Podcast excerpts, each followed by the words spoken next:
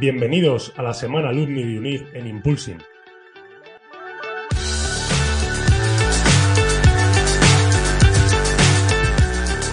Cuatro antiguos alumnos de la universidad nos contarán su experiencia en UNIR y su día a día actual trabajando en la industria del deporte. Hola, ¿qué tal? Yo soy Alex Saben. Bienvenidos al segundo día de la semana alumni de UNIR en Impulsing. ¿Cómo estáis? Espero que disfrutaseis muchísimo el episodio de ayer.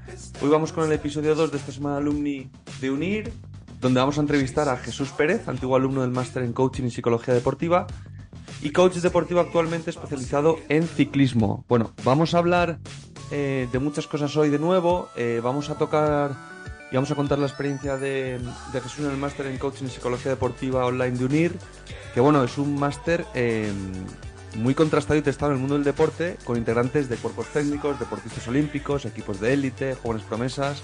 Para que os hagáis una idea, está dirigido por Juan Carlos Álvarez Campillo, que para quien no lo conozca, tenemos un episodio hecho con él, el último episodio de hecho, la segunda temporada de las Sports Talks, de aquí de Impulsing.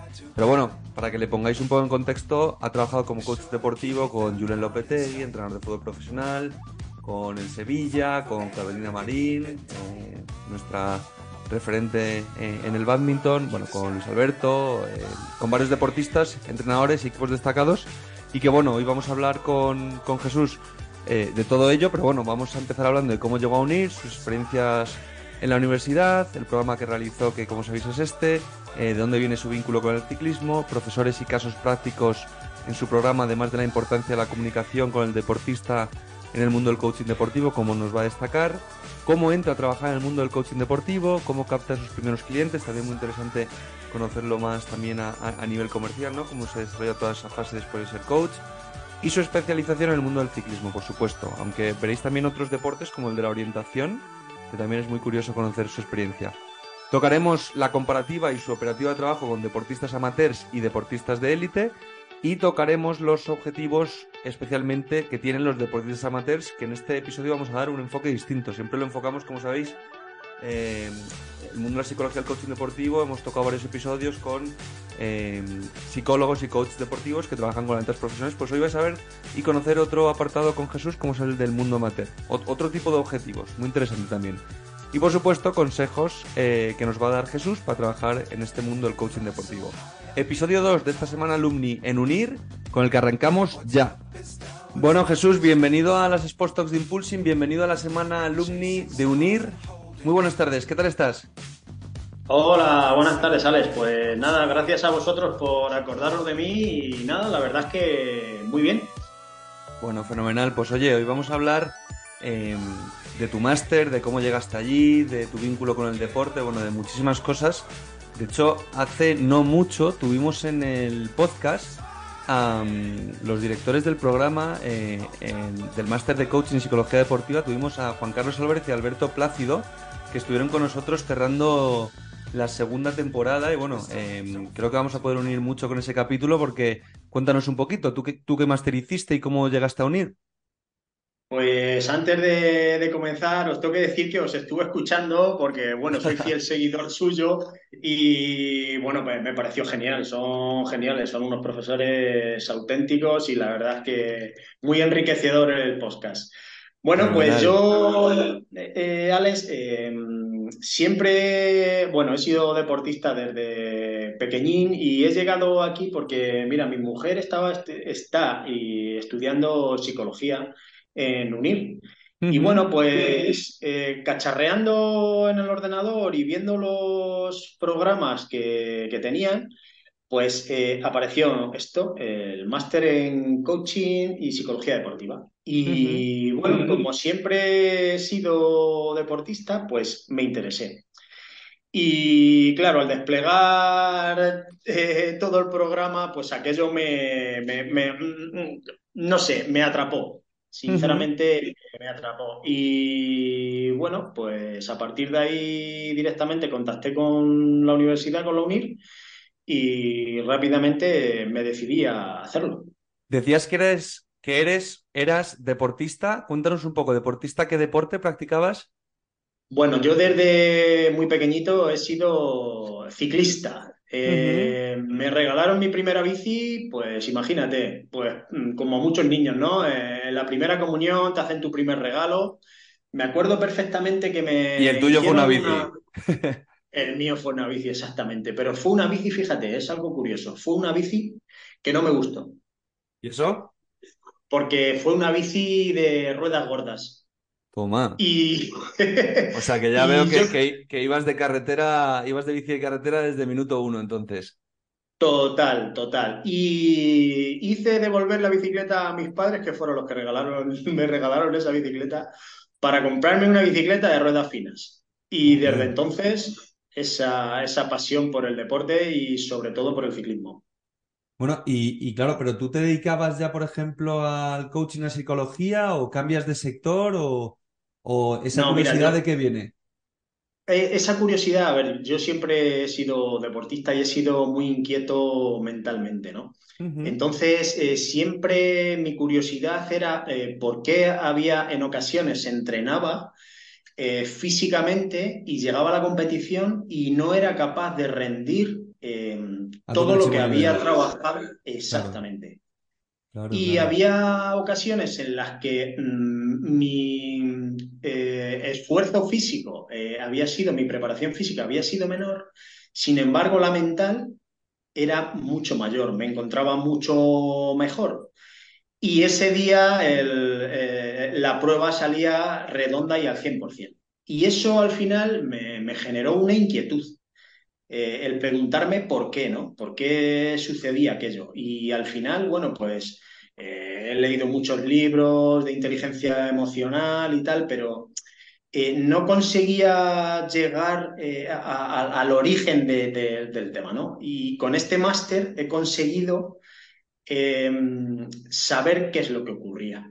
Claro, es curioso porque aquí, Jesús, para que te hagas una idea, hemos tenido a gente que ha hecho másters en diferentes disciplinas y áreas del deporte, pues porque quieren encontrar trabajo, eh, pues porque quieren especializarse, ¿no? Para su área de trabajo, pero aquí estamos viendo un caso nuevo contigo, que es que tú lo haces eh, por pura inquietud, ¿no? Por lo que estoy escuchando, ¿eh? Que a lo mejor ahora nos cuentas, porque también hablábamos fuera de cámaras que esto también ha evolucionado a, a, ser también una forma de vida para ti, ya que trabajas, luego hablaremos de ello, con deportistas amateurs y de élite. Pero bueno, vamos a hablar un poquito más del máster. Cuando llegas todo ahí, nos explicas el proceso eh, hablábamos de Juan Carlos y Alberto, pero ¿algún otro profesor profesional que recuerdes que te diese clase en este máster? Sí, sí, mira, eh, recuerdo, aparte de los dos que has comentado ya, que me parecen unos profesionales eh, top, también recuerdo a, Miguel Barco como, como otra persona de élite, ¿vale? Como nos indicó la importancia de la comunicación, la importancia de la escucha, eh, eso me marcó. O sea, no, no era tan consciente de la, de la importancia que era, eh, en este caso en, el tema del deportista, de la influencia que puedes tener sobre el deportista, la comunicación, cómo puedes eh, comunicarte con él, de qué manera, cuándo, en fin, un mundo. Y, y luego, ¿esas clases cómo eran con los profesores? Porque en UNIR obviamente es todo online. Pero luego, ¿habéis mantenido el, contacto con profesores, con alumnos que estaban también en, vuestra promoción, en vuestras clases? ¿Cómo, ha sido todo ese proceso de networking con profesores y compañeros? Sí, con profesores tenemos la posibilidad, incluso tenemos el teléfono de contactar con ellos, porque evidentemente ellos están, se ponen a nuestra disposición absoluta por si tenemos alguna duda o algún problema referente a lo que tenga que ver con el máster. Eh, pero sobre todo eh, generamos un, equipo em, eh, desde el principio de máster muy, muy unido. Es un, equipo formado por tres personas en las que el, trabajo que tenemos que hacer es un trabajo de, coaching, como si lo hiciéramos vida real. Entonces, bueno, se genera una relación de, amistad, de compañerismo, de deportiva, 100%. Eh, y en la actualidad seguimos manteniendo el contacto, incluso, bueno, pues tenemos una vez al mes estipulado el volver a contactarnos para ver cómo nos va, posibles dudas, si podemos, eh, cómo nos va el trabajo, de qué manera estamos trabajando, en fin, que eso nos ayuda a, seguir creciendo. A mí, bueno, yo el máster... ¿Lo que más te ha gustado, mejor dicho? Eh, eh, la profesionalidad. O sea, mm, me parece un máster muy profesional. Yo comencé, como te digo, yo también soy, trabajo en la rama sanitaria. Y bueno, al final la psicología me pillaba un poco a traspié, por así decirlo. No, había trabajado nunca en este, en este ámbito. Pero te puedo asegurar que desde donde partí hasta donde estoy, em, en el tema psicológico, entre comillas, entiéndame, porque no soy psicólogo, soy coaching, eh, o sea, soy coach, em, he dado un vuelco y un cambio de 360 grados. Claro, porque em, tú ahora mismo, de cara al mercado laboral, cuéntanos un poco ese proceso de cómo te conviertes partes. Sigues en la rama sanitaria trabajando, pero luego tú por tu lado has empezado a trabajar con deportistas amateurs, em, también alguno de, de mayor nivel, pero ¿cómo ha sido ese proceso? Es decir, ¿lo compaginas ahora con tu trabajo en el mundo de la salud? ¿Lo compaginas con, digamos, con tu marca personal, ¿no? Eh, trabajando con estos deportistas o, ¿O cómo ha sido todo ese proceso de acceso al mercado laboral como coach deportivo? Sí, de momento lo estoy compaginando porque, bueno, dar el salto ahora mismo, pues me, eh, a ver, es, lanzarse y yo desde aquí invito a cualquier persona que, que tenga una pasión que se, que se tire a la piscina, ¿no? Porque bueno, yo lo estoy haciendo poco a poco y de forma progresiva, pero al final em, lo que a mí me marca dar el paso definitivo es eh, la pasión con la que estoy viviendo eh, eh, este tema. O sea, ¿y con qué tipo de deportistas trabajas? Pues mira, estoy trabajando con gente élite y estoy trabajando con personas amateur. ¿De qué deportes?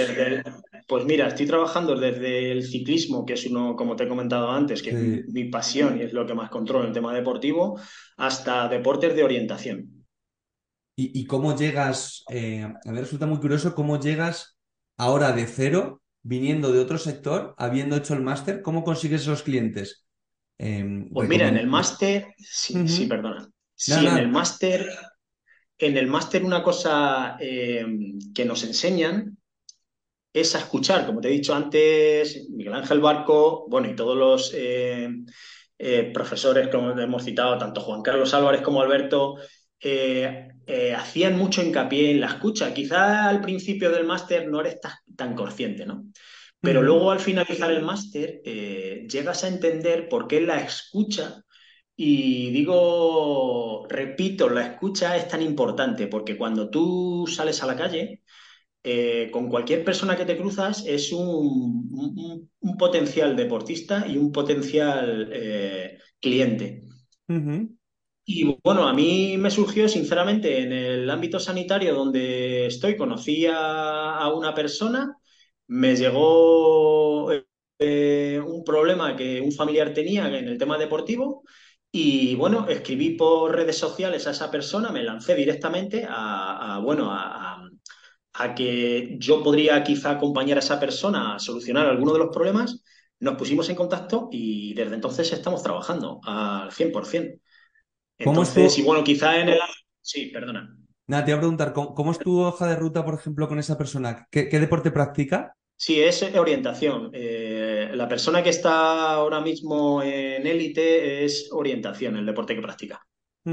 Y, por ejemplo, tu, tu conocimiento de ese deporte, deduzco, Em, que no es muy exhaustiva y que a raíz de eso te tuviste que empezar a preparar, a entender el deporte para poder trabajar con él luego todo el mundo del coaching, ¿no? Me imagino. Sí, evidentemente, al comienzo de nuestra relación siempre tenemos un contacto en el que conoces al deportista al 100%. Esa relación que generamos con el deportista es, eh, tiene que ser de, de plena confianza al 100%. Y esa confianza es la que al final genere que el deportista se abra y te, te cuente absolutamente todo. Y, además de él decías que trabajabas también con alguno más, ¿no? Sí, estoy trabajando con ciclistas que son ciclistas amateur y bueno, la verdad es que es una experiencia muy grata ver cómo eh, desde dónde parten y hasta dónde son capaces de llegar con, con el acompañamiento, en este caso mío, de realizando un proceso de coaching. Qué bueno. ¿Y, cómo es la hoja de ruta con todos ellos? Cada uno obviamente es una hoja de ruta diferente, pero ¿nos puedes poner también eh, ejemplos de cómo trabajar con deportistas amateurs? Sí, evidentemente los objetivos no tienen por qué ser los mismos. Cada deportista tiene un objetivo eh, que quiere cumplir y, o, un sueño. A partir de ahí, nosotros lo único que hacemos es acompañar al deportista eh, a través del autoconocimiento para que pueda conseguir sus metas o logros eh, de la forma más rápida y mejor posible. Y, con ellos, por ejemplo, un deportista que no es profesional y, y, que a lo mejor no tiene el objetivo de llegar a ser profesional, ¿qué objetivos tiene, por ejemplo? Para trabajar con un pues, psicólogo hablo, ¿eh? O bueno, en este caso con un coach deportivo como tú.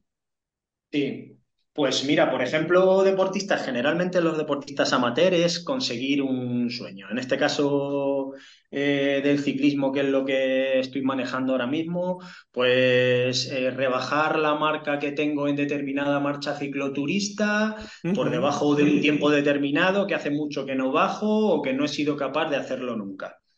Son sueños o metas que al final están al alcance de, cualquiera, por así decirlo. No, es que esto es súper interesante porque siempre nos centramos en el en que en el mundo del deporte el trabajo está enfocado solo con atletas profesionales, por eso te preguntaba tanto, eh, porque creo que es muy interesante para nuestros oyentes em, que estén escuchando todo esto, porque aquí, por ejemplo, yo estoy viendo también a nivel negocio que tú has identificado una oportunidad de mercado que tampoco está tan trillada. Es decir, cualquier deportista, en este caso, imagínate, cualquier ciclista que corra la Vuelta a España o el Tour de Francia, em, cualquier ciclista profesional puede tener un psicólogo deportivo. Pero a lo mejor em, aquí también estoy viendo que hay, que hay un segmento de mercado que es muy interesante, el que estás tocando, que es deportistas no profesionales que corren simplemente por hobby, pero que tienen también sus retos y que tú les estás ayudando mentalmente a que los puedan conseguir. Evidentemente, Alex, el, deportista amateur también tiene sueños y también tiene ilusiones. Y esas, esos sueños y esas ilusiones eh, simplemente hay que acompañar a ese deportista a, que lo consiga. Em, ¿De qué manera? Pues como te decía antes, al final eh, simplemente es, como te vuelvo a decir, es acompañarle en su proceso, es indicarle qué caminos puede seguir y de qué manera para que él elija. ¿Te quieres enfocar solo ahí o también tu sueño, como hablas del de tus deportistas, pero el tuyo propio también es trabajar con profesionales? Aparte del de orientación. Evidentemente, evidentemente mi sueño eh, siempre eh, miro hacia arriba. Me encantaría eh, no en, un largo, en un corto periodo de tiempo poder trabajar con equipos profesionales. Creo que el, coach eh, y el psicólogo pueden trabajar perfectamente al unísono. Cada uno tiene su parcela y se puede trabajar eh, perfectamente conjuntamente. Esto es un tema muy interesante siempre, la diferencia entre psicólogo y coach deportivo, que si os vais también a nuestro episodio con Juan Carlos y Alberto, el último de la segunda temporada, lo explicaban también muy bien. Para ti, ¿cuál es esa diferencia principal, por conocer otra opinión, entre psicólogo y coach? Bueno, el psicólogo evidentemente ha estudiado un grado de cuatro años y está indicado para el tema de diagnosticar posibles problemas o dificultades que pueda tener el deportista y que haya que tratar. Y el coach eh, simplemente eh, es un facilitador para acompañar al deportista a lograr sus objetivos y sus sueños. Nosotros no vamos a diagnosticar ningún problema porque no somos profesionales de ello. No, no, no, no es nuestro objetivo. Y además eh, no nos vamos a meter ahí porque vamos a incurrir en una falta hacia nuestros compañeros. Por eso te cuento y te comento que creo que, se podría trabajar perfectamente eh, de forma conjunta. Cada uno tiene su parcela y cada uno tiene su rol. Solo que tú ves, por ejemplo, a un deportista amateur, amateur ¿eh? no profesional, trabajar, por ejemplo, con un psicólogo y con un coach a la vez? Yo creo que eso a lo mejor no sería, hablo desde la ignorancia yo, ¿eh? por eso te pregunto. Eh, depende de, yo lo vería, depende del, grado que tenga el amateur y la conciencia que tenga al respecto. Quiero decir que se puede formar un equipo multidisciplinar, porque al igual que se, eh, se trabaja con un entrenador físico, se trabaja con un nutricionista, se trabaja con, con varias personas, con varios profesionales, ¿por qué no?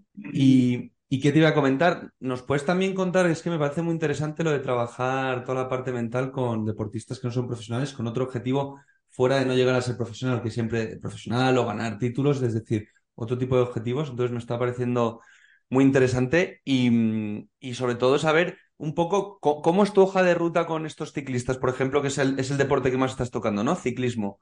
Em, Sí. ¿Cómo es tu hoja de ruta con ellos? Ponnos un ejemplo, ¿cómo trabajas con ellos? ¿Sesiones semanales? ¿Una sesión a la semana? ¿Dos? ¿Vas a alguna carrera con Eh, bueno, ellos? Sí, bueno, al principio lo que trato, es, como te he comentado antes, es de, de generar una confianza, generar un equipo, ¿vale? Eh, a mí me gusta eh, comentarles al principio de, conocernos que al final nos vamos a nutrir los dos porque eh, eh, eh, formamos un equipo que vamos a, intentar conseguir lo que nos propongamos. Y a partir de esa confianza, conocer bien al deportista, eh, es decir, de forma íntegra, no solamente eh, el deporte que practica, las horas que dedica, sino también en el ámbito familiar, el descanso, la nutrición. Quiero decir que hay que conocer bien al deportista. A partir de ahí, eh, bueno, pues quizá hacerle soñar, ¿no? De, tal manera que, que veamos cuál es su mayor sueño, cuál sería su mayor sueño, y a partir de ahí pues eh, ver objetivos eh, que sean muy específicos, que sean eh, eh, que, que se puedan conseguir y, y que, el, que el deportista sea capaz de, de, que- que- de mantener esa, esa pasión y esa vibración para conseguirlos. ¿Y, y cuál es la clave para ti a nivel coaching deportivo para trabajar con deportistas amateur? Mencionabas esa, esa ilusión, ¿no? Esa, il- ilusionar al Sí. Y luego establecer objetivos. ¿O, o cuál es para ti el factor psicológico más importante en el deporte amateur? Para mí, eh, tanto en el deporte amateur como prácticamente en el, en el élite, eh, yo marcaría con una cruz el compromiso. El compromiso, bueno, eh, marcaría algún, algún valor más, ¿no? Pero dentro del, del deportista amateur, que es el que me estás com- comentando, yo marcaría el compromiso como uno de los valores fundamentales para poder llegar o alcanzar eh, esos objetivos que se plantean en las sesiones.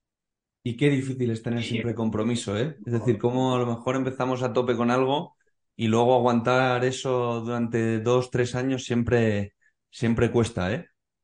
Bueno, para, para eso estamos nosotros, los coaches, ¿no? Para que el deportista siga enfocado y siga viendo ese, esa luz, ¿no?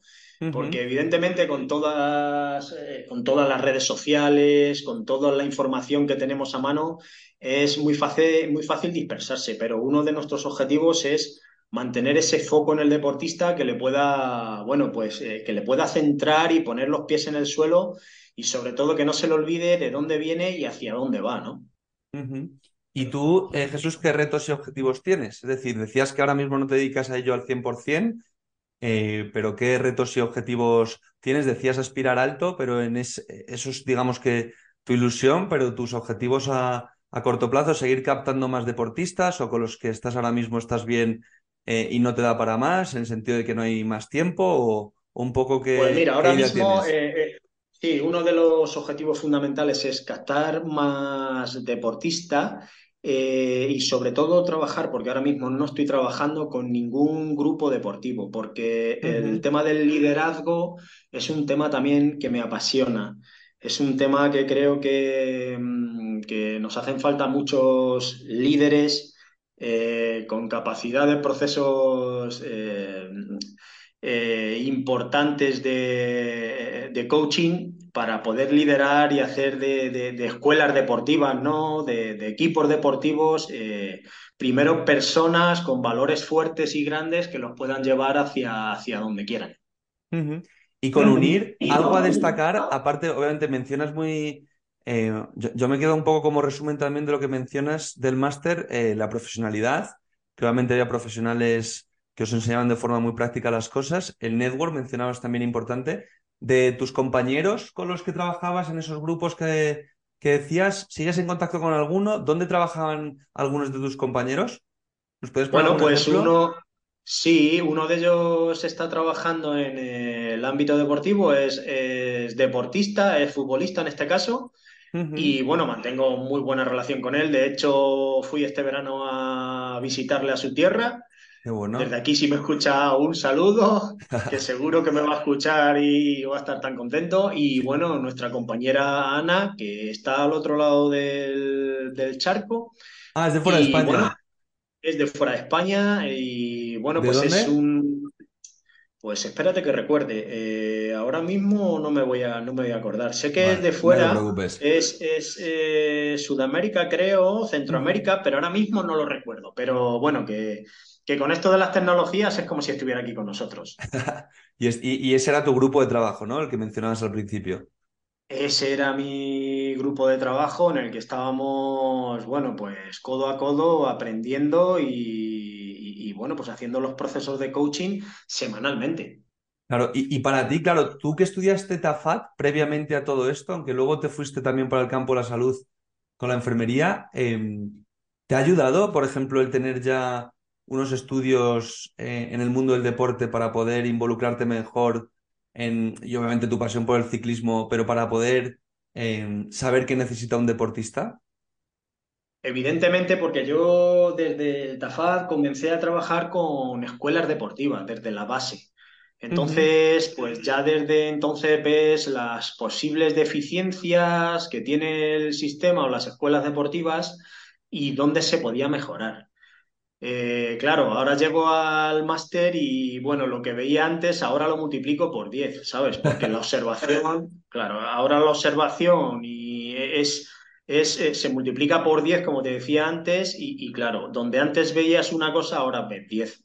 Y, y, por ejemplo, lo de que las clases, claro, una de las cosas que también nos destacaba en otro episodio es que eh, las clases son en directo, ¿no? Entonces, al daros las clases también en directo, los profesores em, os permiten de alguna forma em, po- poder preguntar todo tipo de cuestiones en tiempo real, ¿no? ¿Qué ámbito del coaching deportivo es el que es el que más recuerdas o, el que- o- o- o esa clase en la que tú eh, digas, "Joder, este es el concepto sobre el que me gustaría trabajar, porque ¿cómo se estructura el coaching deportivo en esas clases? ¿Son, son sobre Bueno, experiencias de los ponentes, de los profesores, o van sobre bueno, ciertos tenemos, temas? Eh, van, tienes, tienen una programación durante todo el año y a partir de ahí cada uno se dedica a su especialidad, por así decir, ¿no? Eh, yo te, te destacaría, como te he comentado antes, con Miguel Ángel Barco, la- la- el tema de la comunicación. Sí, De Juan Carlos. Álvarez, sí, yo de Juan Carlos eh, destacaría el liderazgo, ¿no? Es una persona ya con mucha experiencia que, que ha manejado equipos deportivos de alto, de alto rendimiento, de alto nivel, selección española, etcétera, etcétera. Bueno, ahí está su currículum que yo no lo voy a, a descubrir ahora. ¿no? Y bueno, de Alberto Plácido creo que es un profesional, un gran profesional. Y de él eh, me he quedado que me ha marcado muchísimo y para bien es la gestión del estrés y la coherencia cardíaca. Eh, la gestión del estrés ahora mismo, eh, si simplemente salimos a la calle y vemos cómo está el, cómo estamos el 99% de la población, pues no hay más que decir, ¿no? Estresados. Y- exactamente. Y bueno, pues eh, nos enseña una herramienta psicológica a partir de la cual ese estrés pues va a disminuir y nos va a, a mejorar eh, esa capacidad que tengas de enfoque, esos, eh, esas emociones se van a equilibrar. En fin, es todo un mundo. Esto de la coherencia cardíaca a mí me, me- me salpicó y me dejó, me dejó de piedra, ¿no? Por así decir. O sea, que es una de las cosas que más me ha marcado y creo que en mis clases y en mi futuro como coach deportivo estará siempre, porque creo que es fundamental. Interesante. Oye, y por cerrar, Jesús, siempre preguntamos desde esta temporada, la tercera temporada de las Sports Talks de Impulsing y en esta semana Alumni de Unir, estamos preguntando siempre para cerrar, ¿qué consejo le darías tú a alguien que quiera trabajar en la industria del deporte, en tu caso como psicólogo deportivo o coach deportivo? Bueno, pues eh, sinceramente creo que lo más importante es eh, eh, parar y pensar. Es decir, eh, la sociedad hoy nos, no- no- nos, nos empuja por así decir, a, hacer cosas que no sabes eh, ni siquiera si, si, te gustan o no, pero que si, si hay algo que, te mueve por dentro, que pares y pienses. Y una vez que, que lo tengas claro, que te preguntes si verdaderamente es lo que te apasiona. Yo, eh, es una palabra que la llevo marcada a fuego, eh, la pasión. Si no te apasiona lo que estás haciendo, mmm, quizá puedas conseguir lo que quieres, pero no de la manera más adecuada. Porque a lo largo de los procesos eh, vamos a tener altos y bajos. Y esa pasión al final va a poder con todo, con los altos, con los bajos, exactamente mm, igual con todo. Y, yo remarcaría también, me parece una buena conclusión, pero pasión con conocimiento, ¿no? Es decir, no pasión de... Em, es decir, porque tú al fin y al cabo por lo que nos contabas también, creo que hay algo muy interesante es que eh, tú tienes mucho conocimiento también del ciclismo. Entonces, sin ese conocimiento del ciclismo o esa experiencia como deportista, a lo mejor no hubieses conseguido esos clientes o esos primeros deportistas amateurs con los que trabajar en ciclismo. Efectivamente, creo que, bueno, la experiencia, como dice el refrán, es un grado, Alex. Y si unes esa experiencia con tu conocimiento, con tu pasión, al final vas como un cohete. O sea, no hay quien te pare, estoy seguro. Y en este caso yo, por ejemplo, puedo dar mi, pues, el feedback que yo he sentido, ¿no? Eh, no hay nada que te pare ante tu sueño y tus objetivos. Pues oye, Jesús, muchísimas gracias por acompañarnos en este segundo día de la semana alumni de UNIR, eh, hablando sobre todo del máster en psicología y coaching deportivo, de tu experiencia allí, de tu experiencia profesional actual. Te deseamos mucha suerte eh, y muchas gracias por compartir todo esto con nosotros, que es muy interesante para toda la gente que quiera estudiar allí y que quiera pues, ser como tú, eh, coach, que habéis visto que se puede venir de otro sector, formarse mucho, como ha hecho Jesús, y también eh, prueba y error y, y, sobre todo tener esos conocimientos y esa pasión, como él dice, para, para poder estar compaginándolo con el que es su trabajo y ojalá en un futuro puedas también estar full time, que seguro que sí. Muy bien, Alex, pues muchísimas gracias a vosotros y nada, eh, invitar a todo el que esté dudando si hacer o no el máster, que lo haga, que no se va a arrepentir y que, bueno, que espero pronto pues tener nuevos compañeros y al final todos generamos un equipo. Al final lo más importante es dar y, seguro, seguro que, que nos veremos pronto ahí fuera. Pues muchísimas gracias, Jesús. Gracias a vosotros. Un saludo.